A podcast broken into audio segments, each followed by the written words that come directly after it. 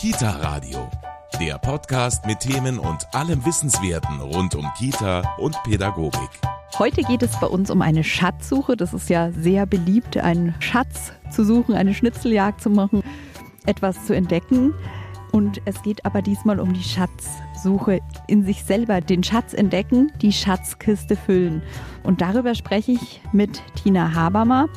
Ja, Schatzkiste füllen, was heißt es genau? Die Schatzkiste füllen bedeutet für mich, dass man sozusagen wieder die eigenen Ressourcen für seine eigene Arbeit neu entdeckt oder auch die Ressourcen, die einem viel Freude in der Freizeit bringen, zum Beispiel die ähm, Liebe für die Natur, die Zeit im Wald, die stille Momente, aber auch ja Interessen, Dinge mit Begeisterung in sein Leben zu integrieren und diese dann sozusagen auch weiterzugeben oder zu übertragen in die Arbeit mit den Kindern. Und wie das genau funktioniert, darüber sprechen wir heute hier im Kita Radio. Mein Name ist Steffi Schmidt und ich freue mich, dass Sie dabei sind. Kita Radio, der Podcast mit Themen und allem Wissenswerten rund um Kita und Pädagogik. Die eigene Schatzkiste füllen, ressourcenorientierte Bildungsfelder vom Fehlerfahnder zum Schatzsucher. Das ist heute unser Thema und das ist das Thema eines Seminars von Tina Habermer. Sie ist an der Katholischen Fachakademie in München Praxisberatung ist Entspannungspädagogin, Qigong-Kursleiterin und hat eine Ausbildung zur kraniosakralen Traumatherapie. Hallo Tina. Hallo. Die Schatzkiste füllen das ist etwas, da geht es ganz viel um Ressourcen. Das sagt schon der Untertitel deiner Veranstaltung. Es ist so ein Stück weit zu sich finden.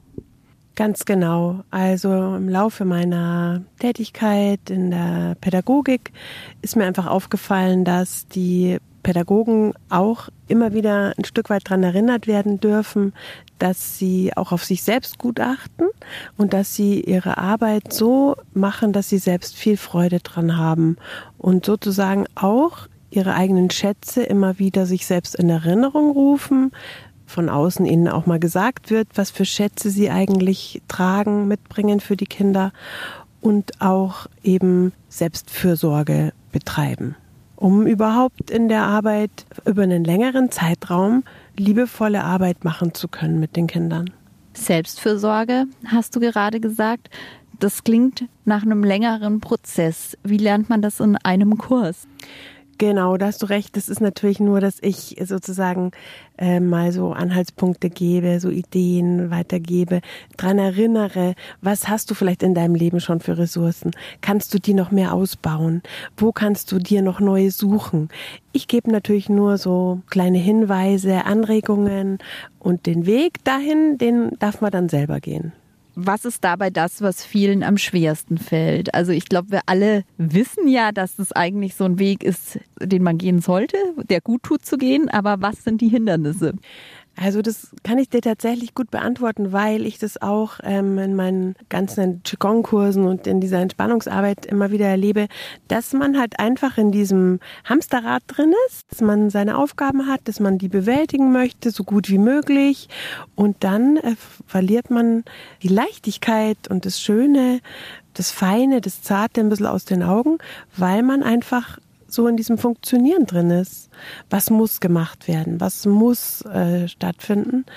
Und dann verliert man manchmal die Freude am Tun. Wie geht dir da in dem Kurs die eigene Schatzkiste füllen vor? Also wie steigst du da ein? Also tatsächlich ist es so, dass jeder von mir ähm, am Anfang vom Seminar eine eigene Schatzkiste bekommt auf dem Papier, die ist leer. Und wir besprechen zusammen, dass wir die bis zum Ende des Seminars füllen wollen. Und dann wird es eine Seite geben, da geht es um die persönlichen Ressourcen, um die eigenen Schätze. Und die andere Seite ist sozusagen die Schatzkistenkarte für pädagogische Herangehensweisen, neue Ideen. Und ja, da machen wir eine Reise so eine kleine Reise zu sich selbst und wir geben uns auf Ressourcensuche, darauf sozusagen Schätze zu finden im eigenen Leben wieder. Bist du selber auch manchmal immer noch erstaunt, was da zutage kommt? Also das Schöne daran ist, dass die Menschen einfach dann feststellen, dass sie doch viele Ressourcen haben und dass es wirklich Schätze gibt. Also was mir zum Beispiel jetzt in Erinnerung geblieben ist, ist, dass mal jemand gesagt hat, ich habe früher so viel gemalt, ich mal gar nicht mehr. Dabei erfüllt mich das so sehr. Und das begegnet mir immer wieder. Eigentlich ganz vieles Künstlerische, erstaunlicherweise, wo die Menschen merken, das haben sie einfach vernachlässigt. Weil es das Erste ist, was hin drüber fällt, wenn man denkt, man hat wenig Zeit. Ganz genau. Ja. Dieses Thema wenig Zeit, das ist ja eins, das natürlich immer wieder aufkommt in, in unserer ganzen Gesellschaft, im Erzieheralltag sowieso. Was sagst du dann dazu, wenn jemand sagt, ich habe da aber gar keine Zeit dazu, ich habe gar nicht Zeit, meine Ressourcen zu leben, zu entdecken? Was sage ich dazu? Ich glaube, wenn ich ehrlich wäre, dann würde ich sagen, dein Körper wird dir irgendwann die Notbremse ziehen und du wirst dann die Zeit haben müssen ich glaube einfach, dass es wichtig ist, dass wir auf uns achten müssen, weil wir sonst das in irgendeiner Weise dann büßen müssen. Also ich habe leider auch viele erlebt, die dann in einem Burnout landen oder die sagen, ich kann den Erzieherjob nicht mehr machen zum Beispiel oder ich kann nicht mehr in der Pädagogik arbeiten, ich bin völlig ausgebrannt. Und das sind die Dinge, die ich dann sage. Ich sage, du musst jetzt oder du darfst jetzt dir Zeit nehmen für dich und für deine Lieblingsthemen, so würde ich es fast sagen, für deine Herzensthemen ja. Und was ich auch noch total wichtig finde, ist, dass wir ja in der Pädagogik sozusagen die sind, die es den Kindern vorleben. Das heißt, wenn die Kinder nur mitbekommen, äh, alles muss immer nur perfekt sein, alles muss immer nur nach Plan erfüllt werden und wir müssen immer Leistung bringen. Das heißt, wir können den Kindern nicht weitergeben, wie wichtig es ist, sich hinzusetzen und einfach nur mal zu entspannen, zu atmen zum Beispiel oder in der Natur achtsam zu sein, die Tiere zu beobachten, die Vögel zu belauschen, den Himmel anzusehen, ja, einfach nur zu sein. Also eigentlich alles, was Kinder mal ursprünglich von Grund auf kennen, lernt man dann als Erwachsener wieder kennen. Ganz genau. Ich eigentlich würde ich sagen, genau wie du es gesagt hast, eigentlich brauchen wir gar nicht viel machen in der Pädagogik. Eigentlich dürfen wir uns von den Kindern führen und leiten lassen, weil sie noch wissen, die Geheimnisse und die Schätze des Lebens zu entdecken. Genau.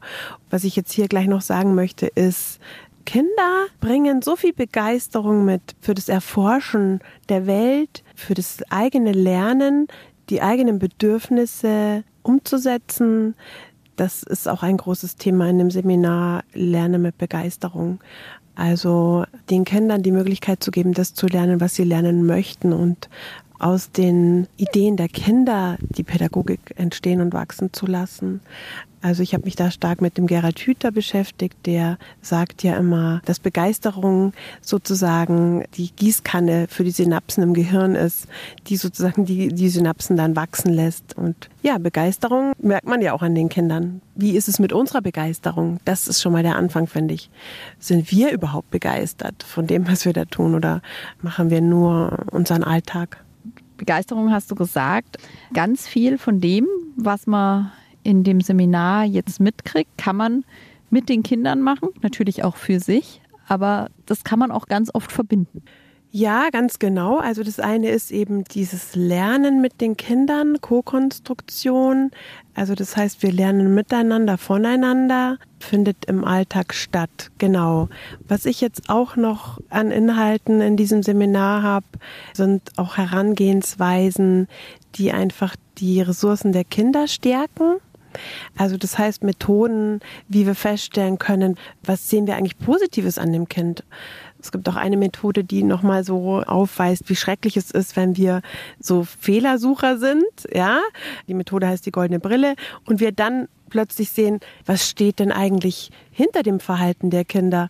Warum ist es eigentlich eine Fähigkeit von den Kindern, dieses Verhalten uns zu zeigen, damit wir sehen, was ist denn das Bedürfnis vom Kind? Was steht denn dahinter? Was will das Kind denn eigentlich jetzt da noch lernen? Also nicht zu sagen, das ist furchtbar, das kann das noch nicht oder so, sondern zu sagen, wie schön, das Kind bringt eigentlich zum Ausdruck, dass es da noch eine Fähigkeit, eine neue Fähigkeit erlernen möchte die Teilnehmer in deinem Kurs, du hast gesagt, es gibt ja verschiedene Schritte natürlich. Man merkt schon auch dann, dass es dem einen leichter und dem anderen schwerer fällt, oder? Aber jeder kann sich auf diesen Weg machen. Absolut. Jeder kann sich auf diesen Weg machen. Es hat natürlich immer ein bisschen damit zu tun, wie man selber groß geworden ist, was hat man selber erlebt. Man muss da sehr reflektiert sein, um dann aus so alten Strukturen vielleicht ausbrechen zu können. Aber es kann sich jeder auf den Weg machen. Es lohnt sich, loszugehen und die Freude an der eigenen Arbeit wieder zu gewinnen. Die Schatzkiste hast du schon vorgestellt, wie ihr das macht. Was sind noch so Inhalte in diesem Kurs? Also ein Thema, das mir besonders am Herzen liegt, ist eben, dass wir an die Kinder glauben müssen. Das ist ganz wichtig für die Kinder, dass sie das Gefühl brauchen, dass wir ihnen das zutrauen. Also ich sage immer einen Satz, der lautet, jedes Kind braucht einen Menschen, der an es glaubt. Und ich habe da eine ganz schöne Geschichte, die möchte ich gerne ganz kurz erwähnen. Und zwar, da geht es um den Thomas Edison. Also das gebe ich immer gerne weiter, weil ich finde, es ist so markant. Und zwar, der äh, kam eines Tages von der Schule nach Hause mit einem Brief von der Schule für seine Mama. Und die Mama hat den Brief geöffnet und hat die Tränen in den Augen gehabt, als sie den Brief sozusagen vorlas dann für ihren Sohn. Und da stand dann drin, ihr Sohn ist ein Genie. Diese Schule ist zu klein für ihn und hat keine Lehrer, die gut genug sind, ihn zu unterrichten. Bitte unterrichten Sie ihn selbst. So hat sie das vorgelesen für ihren Sohn. Und dann hat tatsächlich die Mutter den Sohn ganz viele Jahre zu Hause selbst unterrichtet. Wo man sich ja erstmal denkt, schaffe ich das, wenn das schon die Lehrer nicht hinkriegen? Ganz genau ist wohl so gelungen dann, denn das Ergebnis war, viele Jahre nach dem Tod der Mutter, der Edison war inzwischen einer der größten Erfinder des Jahrhunderts, nämlich er hat die Glühbirne erfunden, stieß er auf diesen Brief, den seine Mutter ihm damals ja vorgelesen hatte und las diesen Brief und in dem Brief stand geschrieben, Ihr Sohn ist geistig behindert, wir wollen ihn nicht mehr an unserer Schule haben. Und der Edison war, wie man sich vorstellen kann, total geschockt, weinte stundenlang und dann hat er sozusagen in sein Tagebuch geschrieben, Thomas Alva Edison war ein geistig behindertes Kind und durch eine heldenhafte Mutter wurde er zum größten Genie des Jahrhunderts. So, und diese Geschichten teile ich in diesem Seminar, weil ich klar machen möchte, wie wichtig es ist für ein Kind, wie die Haltung der Pädagogen, der Eltern dem Kind gegenüber ist weil ein Kind kann immer nur so viel aus sich rausholen, wie ihm zugetraut wird. Und die Geschichte, finde ich, ist dafür wirklich beispielhaft, wie wichtig es ist, dass wir nicht die Kinder unter ihrem Niveau da stehen lassen oder sie falsch einschätzen, sondern dass wir ihnen viel zutrauen und sie größer werden lassen, als es eigentlich möglich ist, jetzt wie gesagt in dieser Geschichte zum Beispiel. Und Tina, du hast dazu einen ganz passenden Text aus der Reggio-Pädagogik. Ganz genau. Und zwar ist es ein Text von Loris Malagucci, übersetzt von der A. Dreier und heißt 100 Sprachen.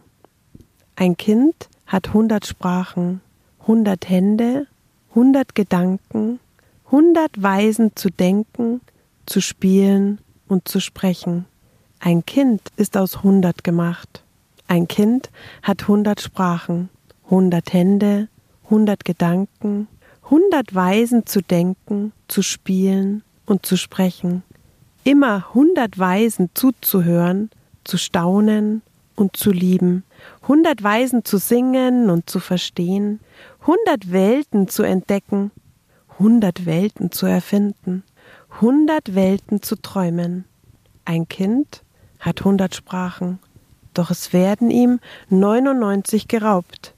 Die Schule und die Umwelt trennen ihm den Kopf vom Körper.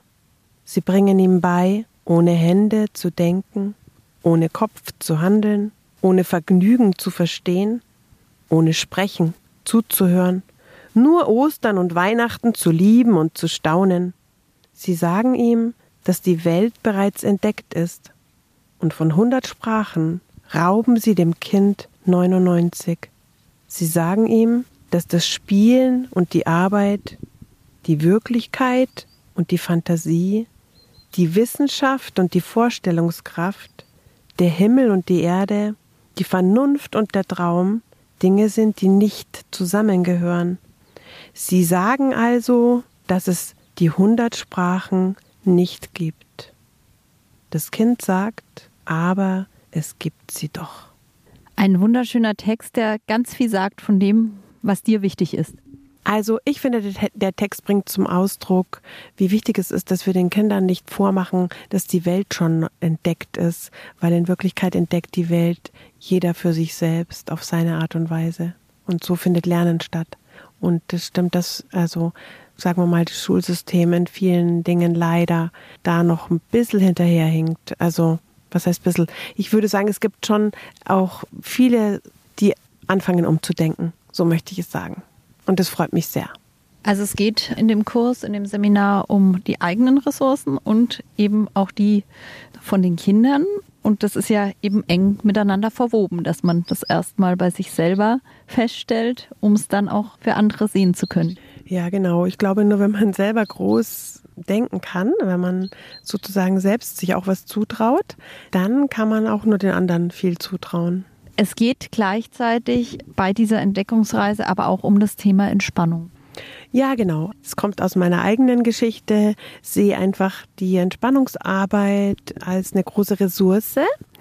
Und ich glaube auch persönlich, dass wir, also dass alle Pädagoginnen, die ja diesem Stress ausgesetzt sind, die Gruppen werden immer größer, die Kinder sind immer länger da. Das bedeutet, die Pädagogen haben viel Lärm und haben einfach viele Bedürfnisse, die da auf sie einprasseln von außen. Und äh, deswegen glaube ich, ist es unheimlich wichtig, Fähigkeiten zu besitzen, wie man gut wieder in ganz kurzer Zeit bei sich selbst ankommt, wie man sich selbst gut zur Ruhe bringen kann, sich gut erden kann und wie man so seinen inneren Frieden gut wiederfinden kann. Deswegen ist es ein Teil von dem Seminar und ich finde es auch übrigens total wichtig, dass die Pädagogen das auch ein bisschen in ihren Gruppenalltag einbauen können und den Kindern auch weitergeben können, in welcher Form auch immer. Was macht ihr da dann ganz konkret? Also eine Übung, die ich total liebe und die auch mit den Kindern total schön ist, die die Kinder auch mögen, die heißt Abklopfen. Da klopft man den ganzen Körper ab. Das kommt aus dem Qigong, ist eine Übung, wo die Meridiane aktiviert werden. Und den Kindern mache ich das so, dass wir dann äh, die Körperteile am Morgen zum Beispiel begrüßen und zugleich ist es eben eine aktivierende Übung, genau, auch beruhigend. Was ich auch gerne mache, ist zum Beispiel verwurzeln. Da sind wir dann sozusagen wie ein Baum und stellen uns vor, dass wir Wurzeln tief in die Erde wachsen lassen. Bedeutet in der Arbeit, dass die Kinder einen guten Kontakt zum Boden haben, rauskommen aus dem Kopf, gerade die Aufmerksamkeit wird auf die Füße gelenkt und in die Erde ist also ein bisschen beruhigend. Wir machen auch Atemübungen, sind die Kinder auch dabei, aber eben auch für die Erwachsenen. Und was wir noch machen, ist dann, das mache ich aber jetzt nur mit den Erwachsenen, ist so eine Körperreise, also wie so ein Bodyscan. Jetzt ist dieses Thema Entspannung, glaube ich, schon auch eins und äh, die ganzen Einheiten dazu, wo viele vielleicht immer denken, ja, da braucht man eine Riesenausbildung, da muss man super Bescheid wissen, aber man kann da auch mit einfachen Mitteln, du hast gerade schon gesagt, ganz viel machen. Ja, das ist auch tatsächlich was, was ich äh, in meinen laufenden Qigong-Kursen immer sage. Zum Beispiel, also jetzt für die Teilnehmer, die kleinsten Sachen können am effektivsten sein. Nämlich zum Beispiel wirklich nur die Atmung. Und das kann jeder. Jeder hat eine Atmung. Also das Schwierige daran, glaube ich, ist eher, das zu lernen, sich zu fokussieren und rauszugehen aus dem ewigen Beschäftigtsein und immer was tun zu müssen und sich hinzusetzen und einfach nur zu atmen. Ja, das ist eigentlich, dass man seinen eigenen Therapeuten immer dabei hat, wenn man seinen Atem dabei hat. Und das, wenn man das alleine übt, nur sich in Stille, in Ruhe hinzusetzen und den eigenen Atem zu verfolgen, natürlich nur dann, wenn man das selber auch kann, kann man das auch an die Kinder weitergeben. Sonst ist es schwierig, ja. Du kannst nicht in einer sehr lebendigen Gruppe da atmen üben, wenn du selber dir schwer tust. Dann kannst du es halt nicht vermitteln und nicht ausstrahlen.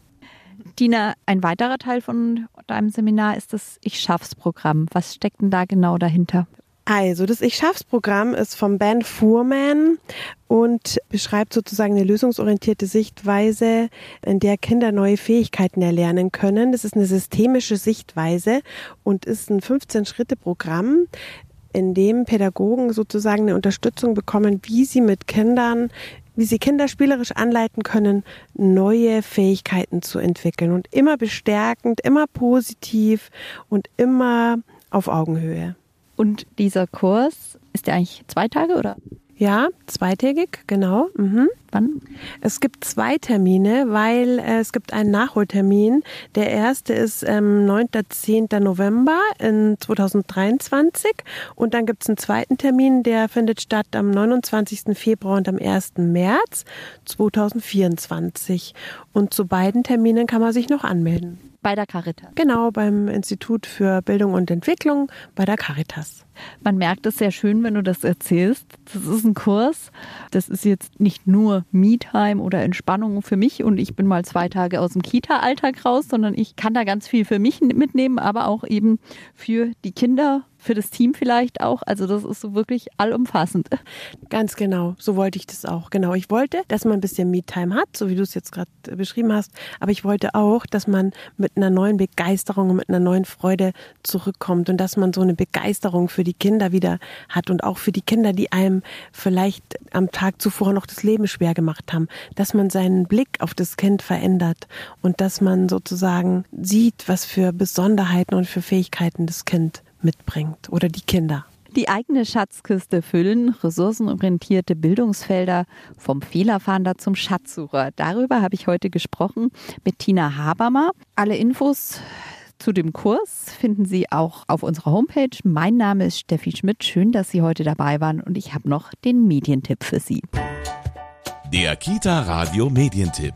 Ich schaff's. Die Schultasche steht mitten im Flur. Das Kinderzimmer ist seit Tagen nicht aufgeräumt und am Morgen hing wieder die Schlafanzughose zum Trocknen über der Heizung. Manche Probleme mit Kindern scheinen sich auf Dauer einzunisten und allen Versuchen, sie aus der Welt zu schaffen, standzuhalten. Hinter Ich schaff's steckt ein klares und gut nachvollziehbares Programm von aufeinanderfolgenden Schritten, das Kindern vom Vorschulalter bis in die Pubertät hilft, Schwierigkeiten konstruktiv zu überwinden. Seien es Verhaltensprobleme, Aufmerksamkeitsstörungen, Ängste oder einfach schlechte Angewohnheiten. Ich schaff's ist bei Karl Auer erschienen und kostet 19,95 Euro. Das war der Kita Radio Medientipp. Mehr Tipps zum Thema gibt's in unserem Kita Radio Newsletter. Den bekommen Sie auf kitaradio.de. Die nächste Folge Kita Radio gibt's kommende Woche Donnerstag ab 19 Uhr im MKR und überall, wo es Podcasts gibt.